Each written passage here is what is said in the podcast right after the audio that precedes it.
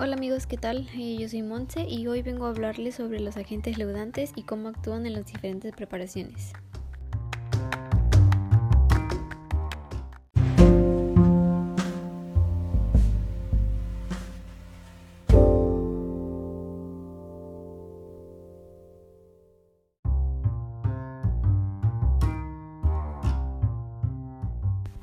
Comenzaremos el día de hoy hablando un poquito sobre qué son los agentes leudantes. Seguramente ya te suena este nombre y conozcas algo sobre ello. Pero a mí siempre me han enseñado que a pesar de las prácticas son muy importantes, también hay que dedicar un poco de tiempo a la teoría. No está de más repasar un poquito quiénes son estas levaduras y agentes leudantes, ya que son unos grandes amigos de los panaderos y reposteros.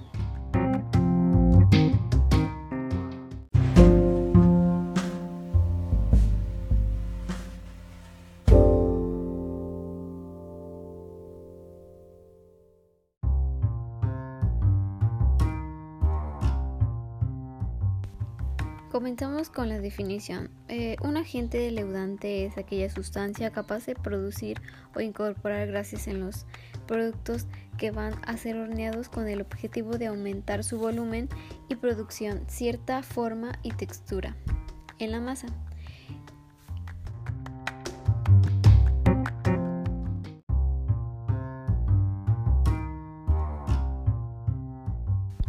Estos agentes se dividen en dos grandes grupos, las levaduras y los impulsores químicos, también conocidos como levadura química.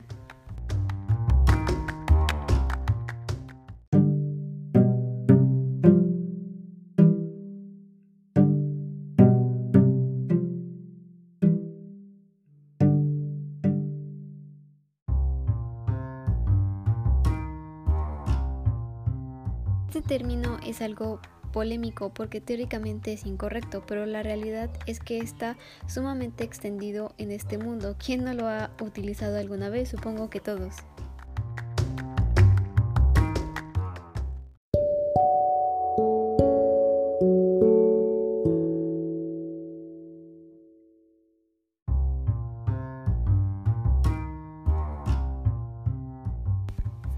Podemos encontrar dos tipos de levadura. La primera es la fresca. Se comercializa en forma de cubos que debemos conservar en el refrigerador y que tienen un corto periodo de vida, con lo que la fecha de caducidad suele ser corta.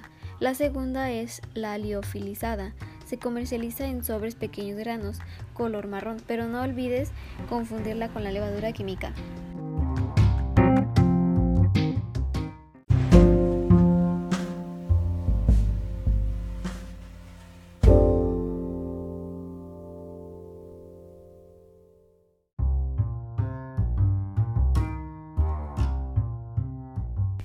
Y bueno amigos, esto ha sido por hoy. Yo soy Monse y los espero en otro episodio.